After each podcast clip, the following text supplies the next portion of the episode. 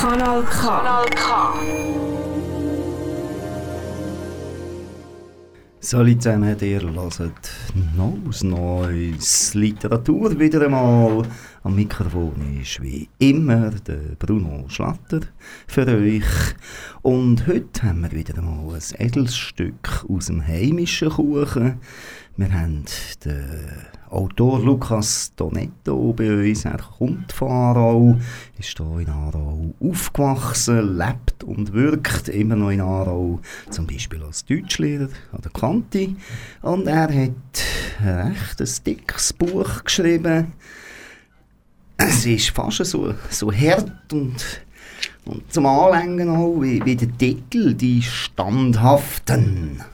Und dann sehen wir dort irgendeine so eine Totengrind mit Haselnüsse in den Augen und so eine, so eine Kaiser Wilhelm Spitz Helm aus Metall und so ein goldig, fast ein Adler steht und so. Sehr spannend erschien in der Edition Palinorus frisch rausgekommen und gefördert auch vom kantonalen Kuratorium. Lukas Donetto, du bist jetzt bei uns zu Besuch hier im Studio. Kannst du dich bitte den Hörern vorstellen? Ja, das mache ich gern. Äh, vielleicht ist mein Leben weniger interessant als vielleicht mein literarisches Leben. Wir schreiben doch das Jahr 2021 und begonnen hat ja mein Schreiben. Ich denke, meine literarische Biografie mag interessanter sein als mein Leben. Und so begann mein literarisches Leben im Grunde genommen 1989, also im Jahr des Mauerfalls. Dort begann ich 17-jährig literarisch zu schreiben. Und ja, man kann sagen, die Bühne der Literatur habe ich dann 1991 betreten anlässlich eines Kurzgeschichtenwettbewerbs, eines Aargauer Kurzgeschichtenwettbewerbs. Und ich schaffte es dann schon als 19-Jähriger in die Auswahl der Beiträge, die dann in einer kleinen Publikation veröffentlicht wurden. Daraufhin, so um die Matura, schrieb ich äh, einige Dutzend Prosa-Gedichte und einen Kurzgeschichtenzyklus, die ich beide in Deutschland in einem kleinen Verlag publizieren konnte. Die Bücher sind vergriffen. In den 90er Jahren, das waren meine 20er Jahre und ich äh, hatte gute Beziehungen zu einem Kölner Autor und ähm, konnte dort kleine Lesungen halten Später, dann Ende der 90er Jahren, äh, publizierte ich eine längere Kurzgeschichte in einem Zürcher Verlag. Das ist der Basta Verlag, der bekannten Barbara Stanischew gewesen. Und als ich dann in den Nullerjahren mich beruflich veränderte, ja, rückte mein literarisches Schreiben in den Hintergrund. Und als ich dann äh, vor zehn Jahren beruflich äh, mich selbstständig machte, fand ich plötzlich wieder Zeit, neben diesen journalistischen Projekten auch wieder literarisch zu schreiben.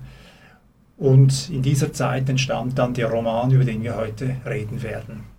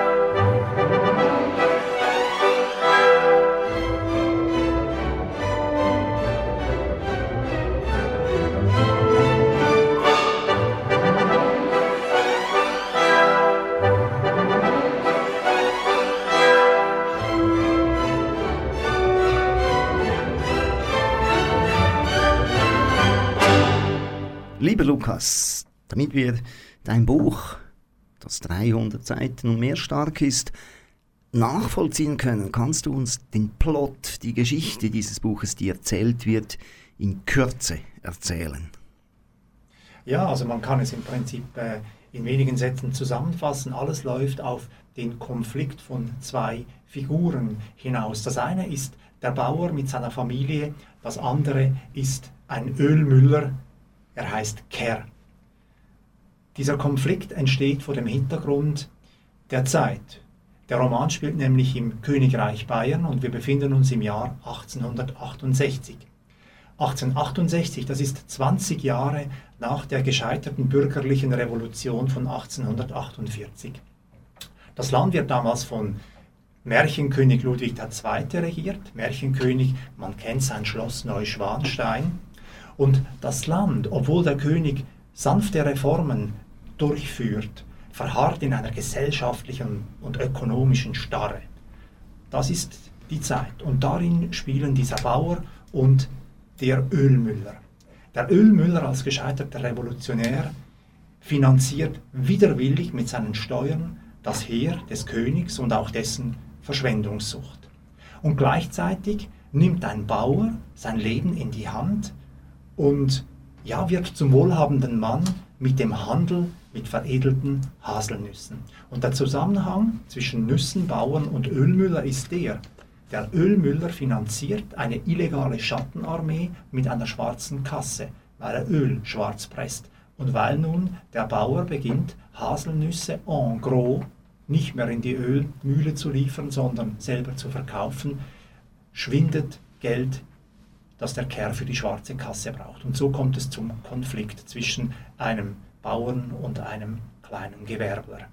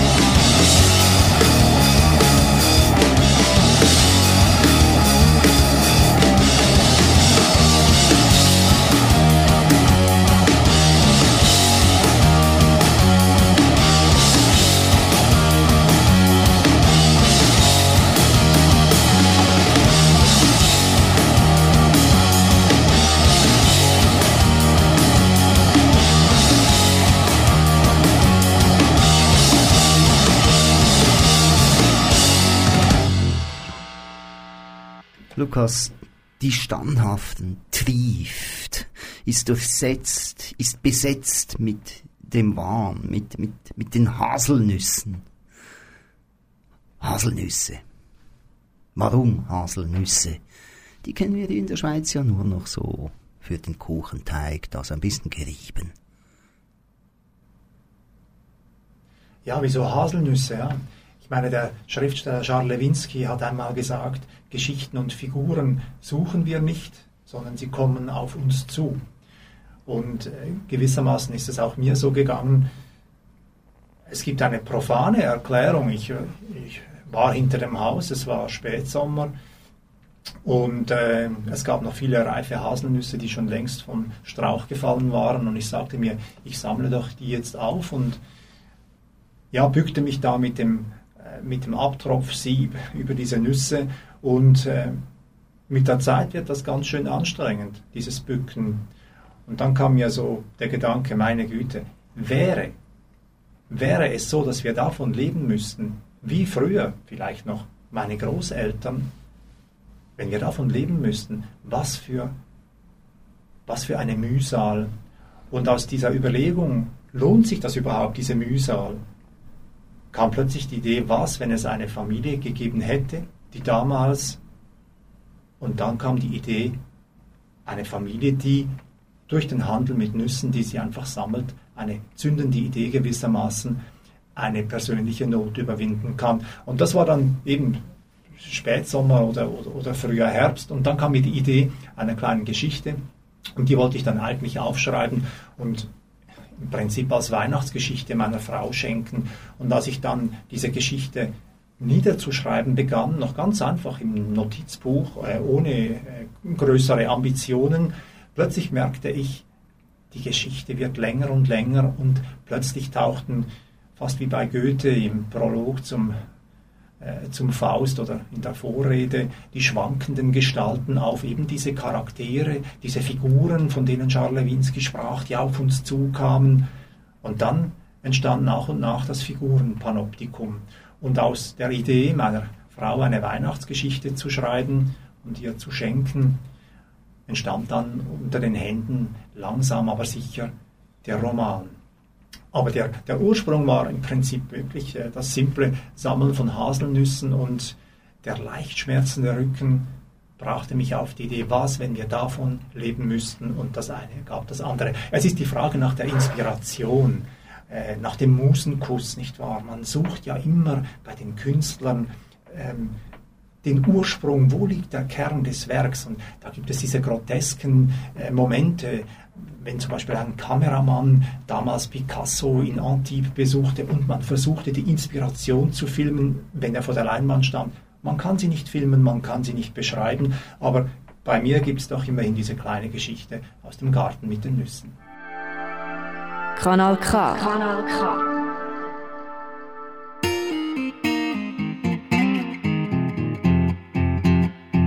Die Kneipe ist voll und du bist es auch. Du hast Appetit und nur Bier im Bauch. Dann fällt dein Blick auf diese Schüssel. Der Duft von Nüssen steigt dir in den Rüssel. Du hebst die Hand und greifst hinein dann hörst du die Stimme in dir schreien. Greif mich in die Schüssel mit den Nüssen rein. Da drin können viele Dinge außer Nüssen sein. Keime, Viren, Bakterien machen in der Nussschüssel Ferien stellst dir vor, wo die Leute so waren, bevor sie die Hand in die Nussschüssel graben. Vielleicht auf dem Klo, ohne Hände zu waschen. Genauso wie du, also nicht außer Nussschüssel naschen. Greifen mich in die Schüssel mit den Nüssen rein. Da drin können viele Dinge außer Nüssen sein. Haare, Hornhaut oder Fliegen können in der Nussschüssel liegen. Sie sind umsonst und das ist das Problem. Denn wenn was umsonst ist, lässt man's nicht einfach stehen. Du willst sie probieren, doch bevor du das tust, denk an dieses Lied. Denk an den Nussschüssel Blues. So, tick, boom, mother, big, boom, mother, fit down. So, bottle, boom, boom, follow,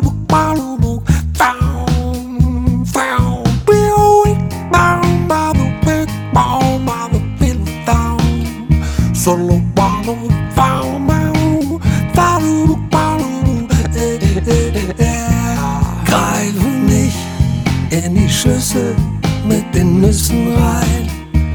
Da drin können viele Dinge außer Nüssen sein.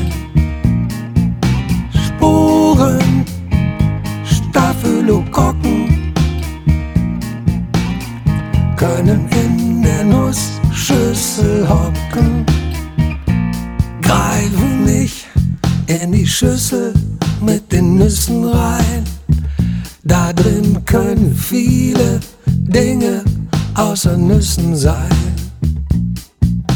Lass die Schüssel einfach unberührt, weil sie eventuell zu Stippen an den Lippen führt. Greifen nicht in die Schüssel mit den Nüssen rein.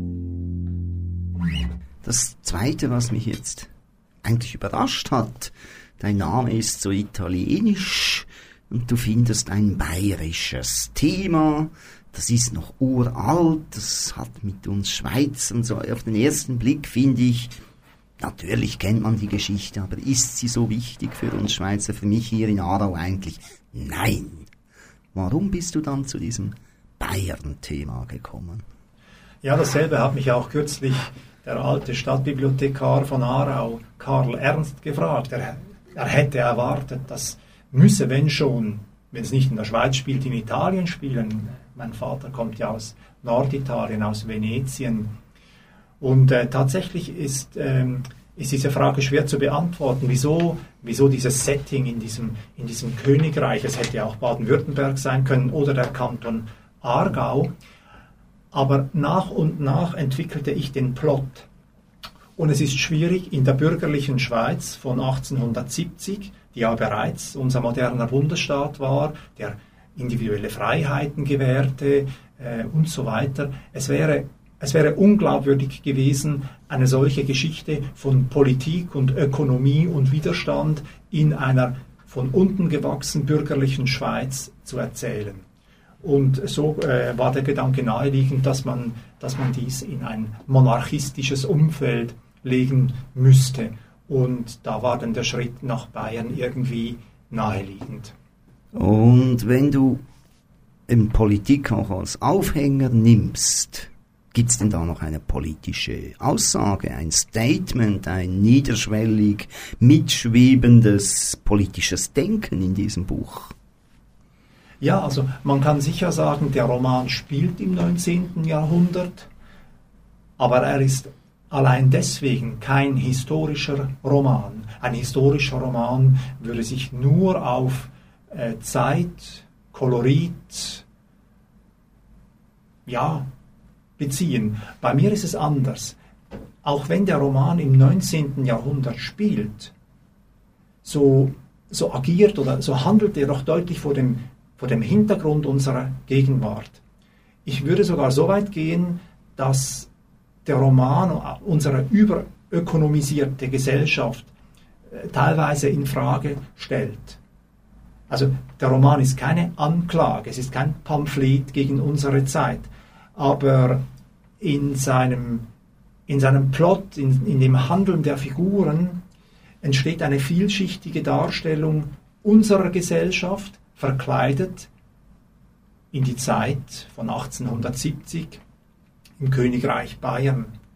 Und im Prinzip werden entscheidende menschliche Positionen dargestellt, wie Freiheit, Glaube und Ökonomie. Und wir leben heute in einer ökonomischen Zeit, die über der Politik steht. Das ist das Primat der Ökonomie, das hier vorherrscht. Und ähm, in diesem dualen Figurensystem, ich habe es erwähnt, Bauer und Ölmüller, ja, stehen sich eben auch Ökonomie und Politik gegenüber.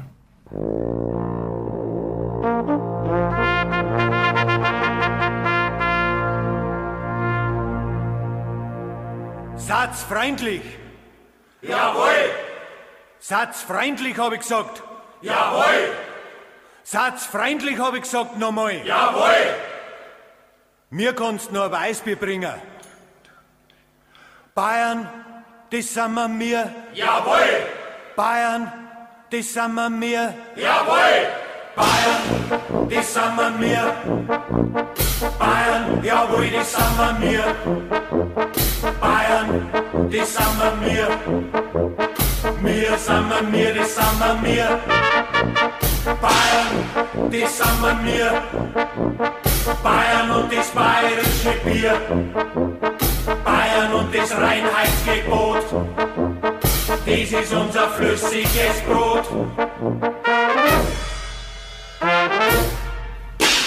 Bayern, das sind wir mir. Bayern und das bayerische Bier. Bayern, jawohl, das sind wir mir. Bayern und das bayerische Bier. Bayern und das Reinheitsgebot. Das ist unser flüssiges Brot. Bayern und das bayerische Bier. Bayern, jawohl, das sind wir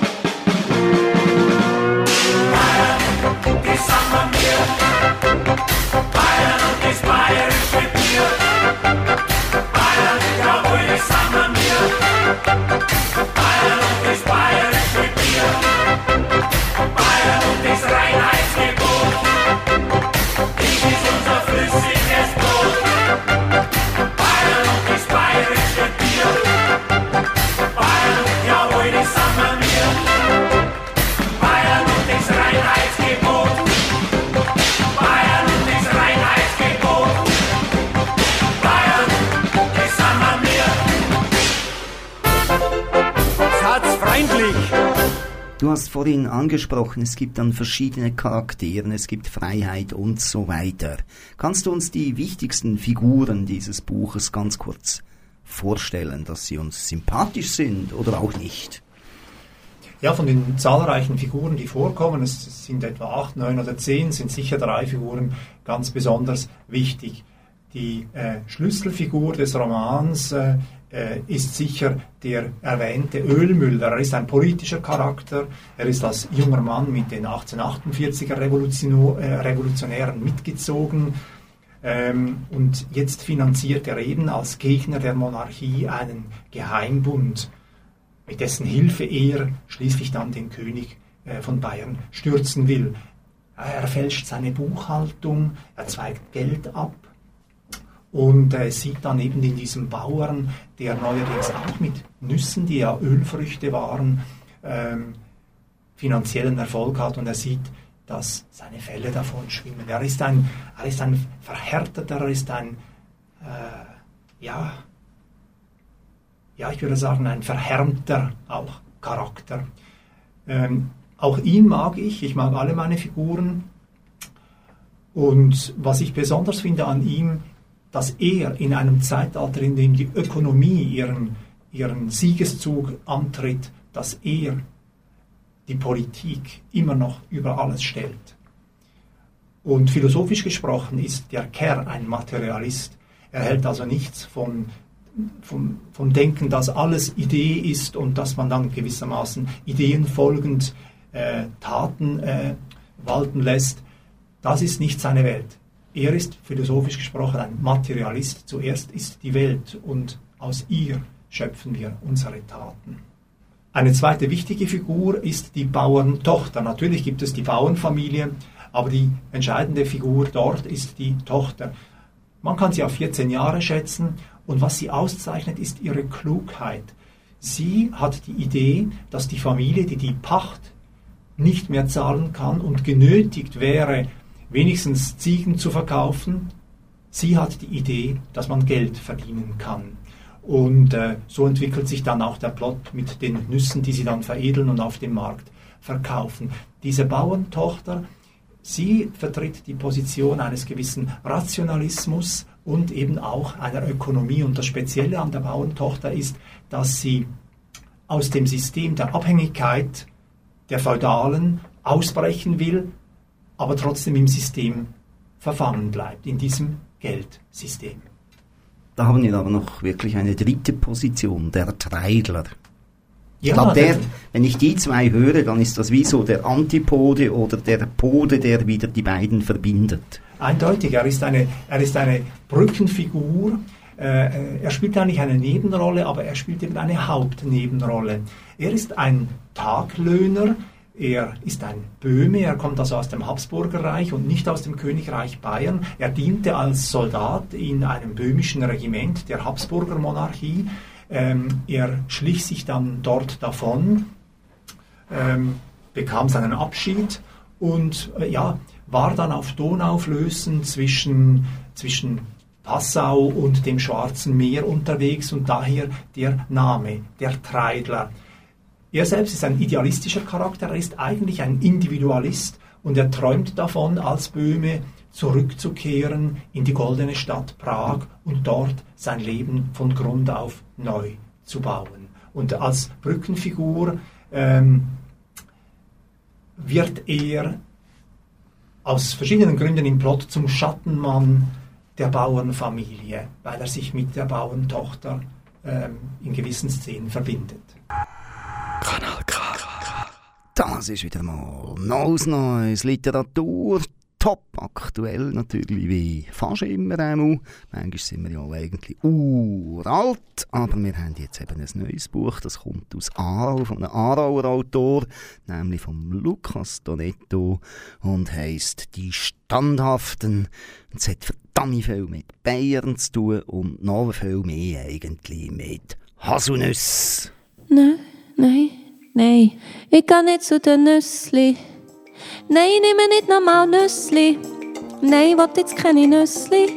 Nein, keine Nüssli. Nein, nein, nein, nein. Oh, ho, ho, ho, ha, ho, ho, ha, ho, ho. Oh, ho, ho, ho, ho, ho, ho, ho, ho, ho. Dann hören wir jetzt doch mal einen Ausschnitt von Die Standhaften von Lucas Tonetto. Der Kerl stand auf der Rampe und rieb mit Putzfäden seine Hände. Erst jetzt schloss er die obersten Knöpfe seiner Strickjacke, seine Hände versunken in den Hosentaschen und sein Blick ging hoch zum Wald, aber die Nacht hatte sich in den kahlästigen Firnis gepresst, nur schemenhaft erkannte er den Weg, der sich auf seinem Vorplatz verlor, wo die Flocken sich wie Leichentücher auf die letzten Pflastersteine legten. Seine gallseifigen Hände ruhten da schon auf dem Tisch, das Papier der ersten Zeitung des neuen Jahres schien eitrig im Öllicht, speckig fühlte es sich an, Kurbischof segnet Wallfahrtskirche, Schifffahrt auf der Donau eingestellt, Napoleon III. in Versailles, unser Gesandter in Paris, aber der Kerr wusste zu gut, dass kein Gesandter der Zeitung in Paris war, sondern ein Abschreiberling den Bericht aus der hauptstädtischen Postille Wort für Wort übernommen hatte. Ihn schauderte, als er den Kaisernamen las und erfuhr mit den Augen den Buchstaben nach, das hochstrichige N, das weich im bauchigen A zerfloss und im P auseinanderstob. Waren das nicht die Eigenschaften des großen alten Korsen gewesen, der damals schon den Fürsten das Fürchten gelehrt hatte? Wären all die Reformen im Reiche Ludwigs Jahrzehnte nach Waterloo ohne den alten Napoleon möglich gewesen? Aber er konnte den Korsen auch nicht denken, ohne das Bild in Großvaters Stube sich ihm vors Auge geschoben hätte, schnauzbärtige Kerle, hohe Chakos und Pariser blaue Röcke mit roten Schößen, das Hurra im Mund gefroren.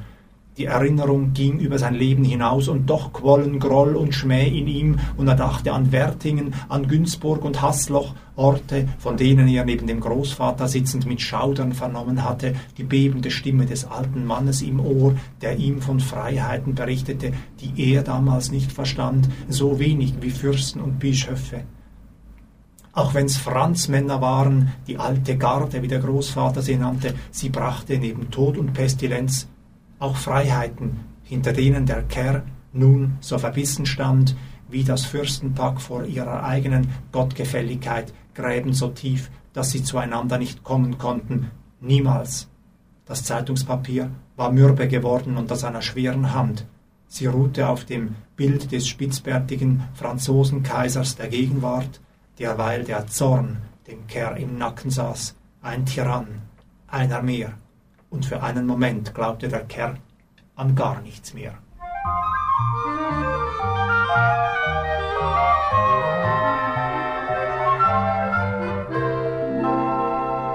Une noix. Qu'y a-t-il à l'intérieur d'une noix? Qu'est-ce qu'on y voit quand elle est fermée? On y voit la nuit en rond et les plaines et les monts les rivières et les vallons, on y voit toute une armée de soldats bardés de fer qui joyeux partent pour la guerre. Et fuyant l'orage des bois, on voit les chevaux du roi près de la rivière. Une noix, qu'y a-t-il à l'intérieur d'une noix? Qu'est-ce qu'on y voit? Quand elle est fermée. On y voit mille soleils, tous à tes yeux bleus pareils. On y voit briller la mer, et dans l'espace d'un éclair, un voilier noir qui chavire. On y voit des écoliers qui dévorent leur tablier, des abbés à bicyclette, le 14 juillet en fête et ta robe au vent du soir, on y voit des reposoirs qui s'apprêtent. Une noix, qu'y a-t-il à l'intérieur d'une noix? Qu'est-ce qu'on y voit quand elle est ouverte? On n'a pas le temps d'y voir, on la croque et puis bonsoir. On n'a pas le temps d'y voir, on la croque et puis bonsoir. Les découvertes. Mich interessiert schon noch dieser martialische Name, auch wenn man das Titelbild schaut, die Standhaften. Wieso geht's nicht im Titel um Nüsse, um Bauern, um weiß nicht was, wieso geht's um die Standhaften? Ja, ich kann das schon verraten. Der langjährige Arbeitstitel des Romans hieß ja Der Nusskönig. Nusskönig ist ein Übernahme, der dem Bauern vom Wirt aus dem kleinen Städtchen gegeben wird, weil der Wirt äh, ist Geschäftsmann genug, dass er erkennt, dass dem Bauern die Taler voller, äh, die Taschen voller Taler klimpern.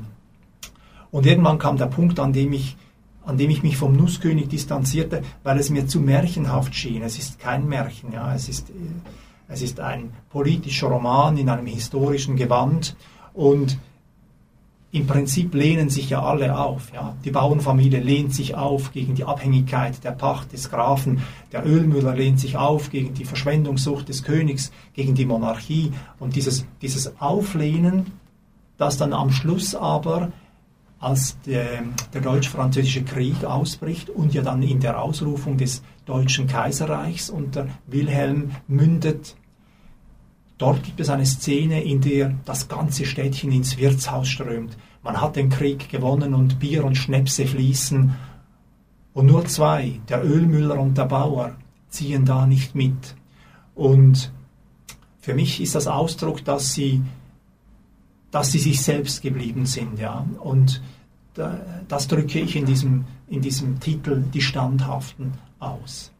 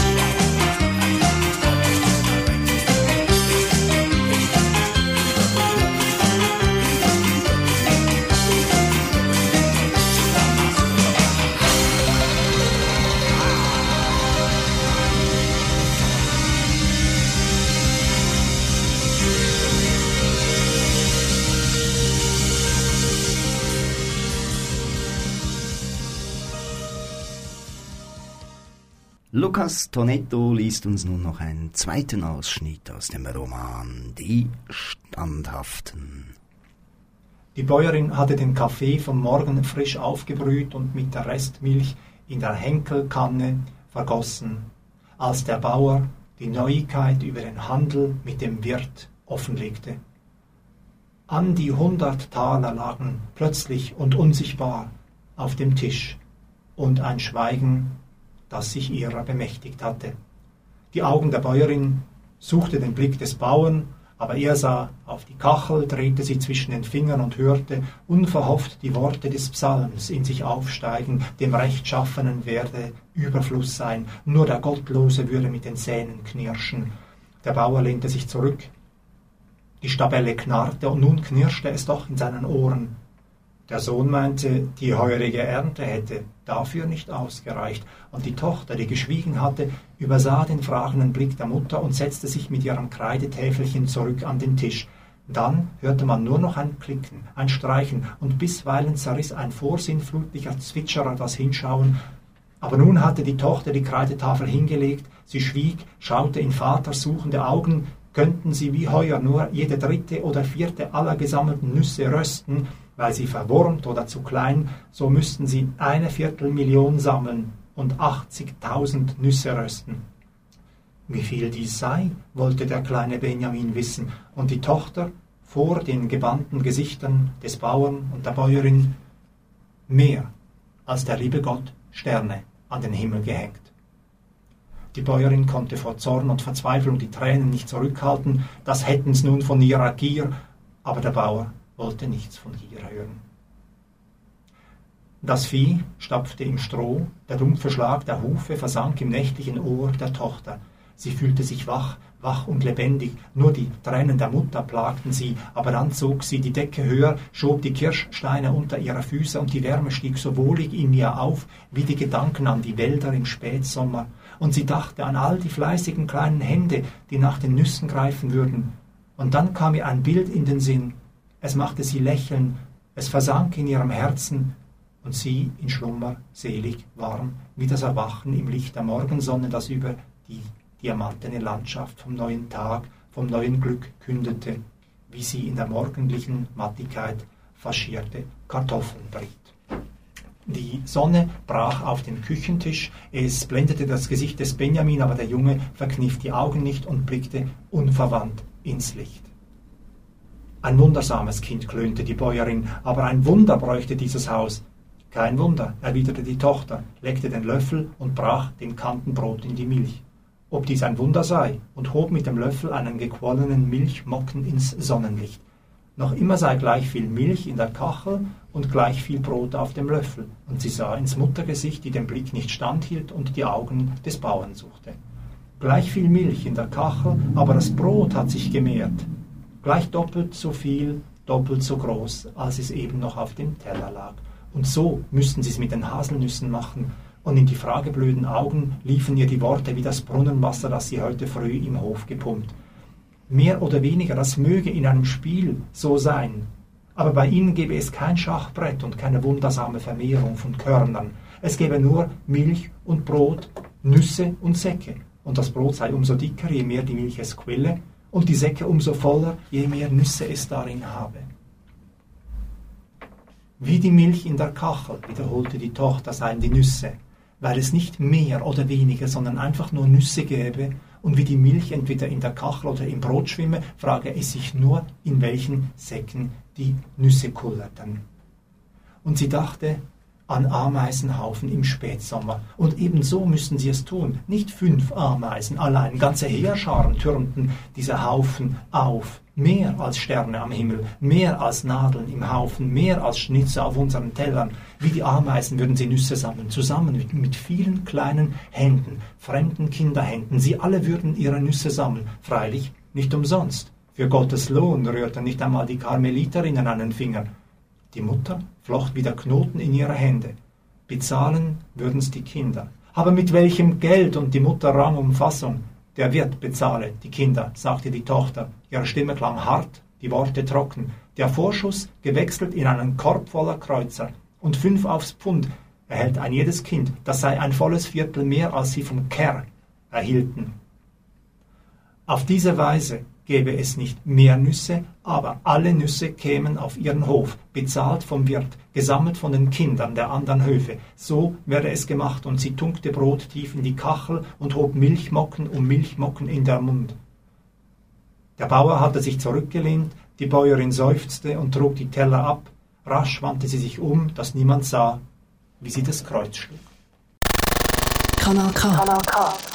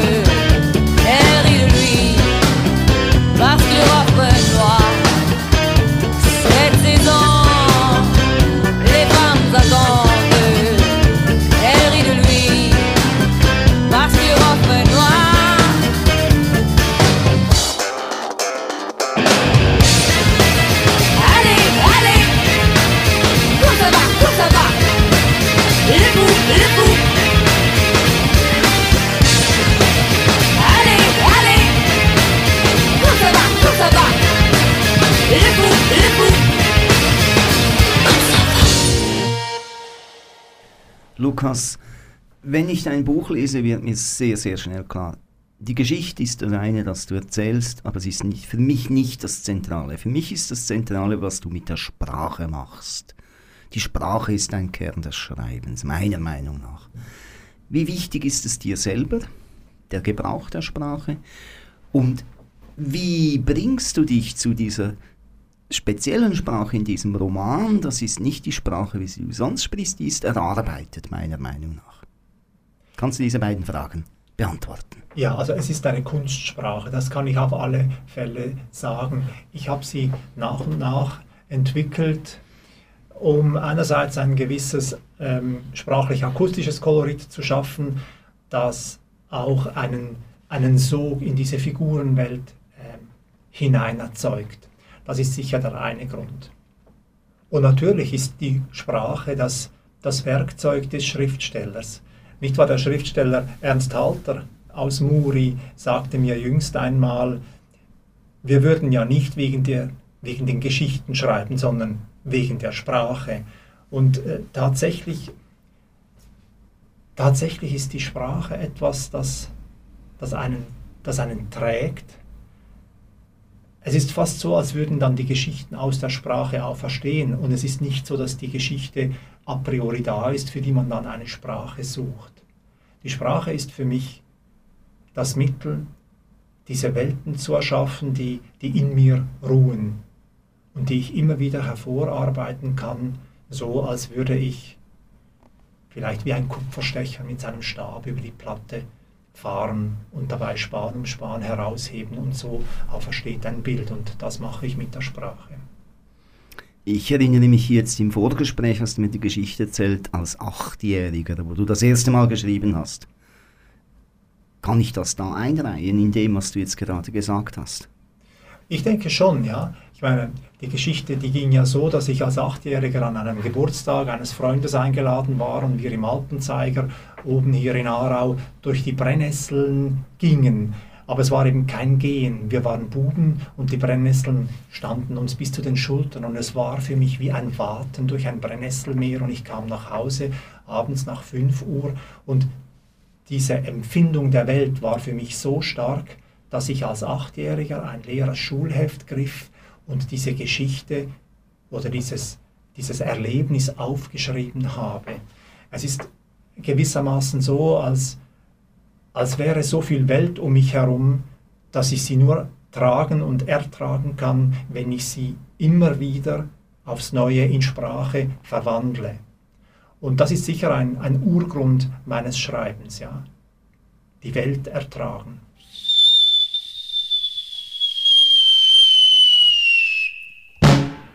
¿Supiste qué fue eso, Marcelo? No, Tintán, ¿qué fue? Aventaron un astronauta.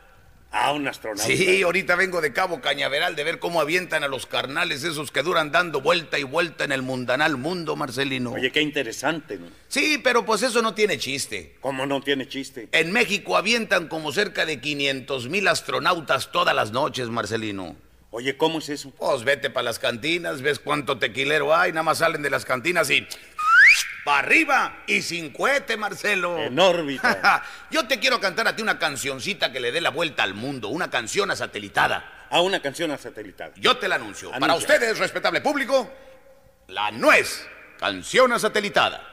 Sí, este, ¿qué ritmo lleva? Es el ritmo de 2x4, o 3x8, o 2x10, como te salga más barato.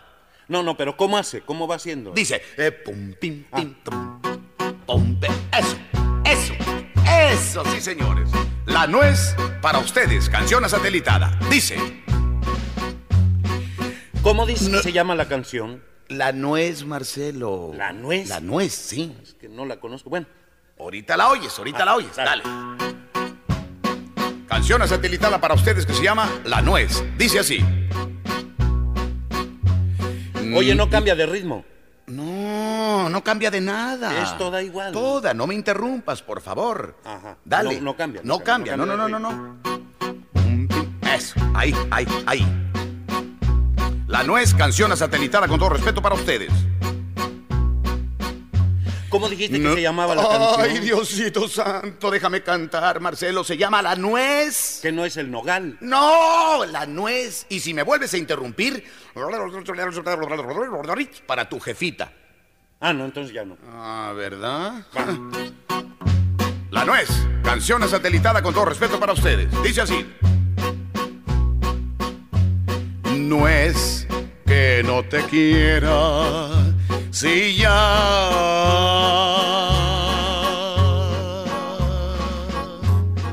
no te sigo besando. No es que no te quiera si ya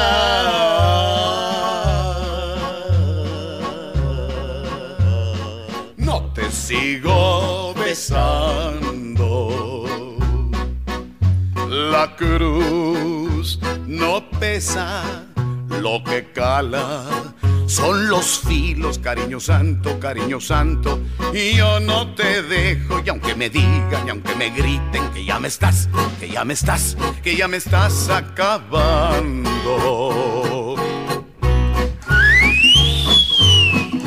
Acaba de volar el satélite para los Estados Unidos.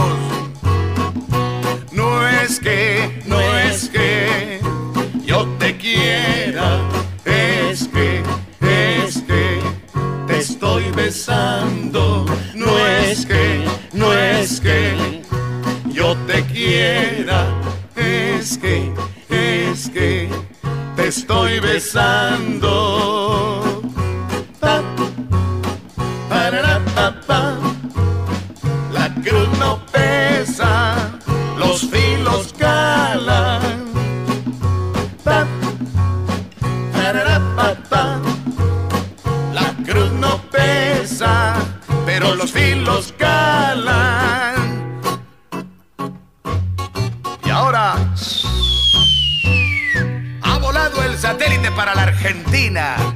Donde es el tango malevo, tango argentino, tango que sos la tragedia de Das war es wieder einmal von Neues Neues Literatur. Heute ist der Lukas Donetto aus Aarau im Studio und wir haben über seinen Roman «Die Standhaften» geredet und gehört. Wer jetzt das Buch unbedingt reinpfeifen will, geht in eine Buchhandlung und verlangt das und wird das auch geliefert bekommen. Am Mikrofon war für euch der Bruno Schlatter. Ähm, hört doch weiter Kanal K, hört lang weiter, weil genau etwa in einem Monat komme ich dann wieder ein Stündchen mit einer neuen Sendung. Ich stelle mir gerade vor, dass dann eine weitere Folge von «Aus Neusemik» kommt. Das könnte ein bisschen Richtung Pest gehen oder sonst etwas epidemisch, pandemisches. Bis dann, viel Spass, macht's gut, habt's gut. Tönt nicht zu wild, aber hört Kanal K.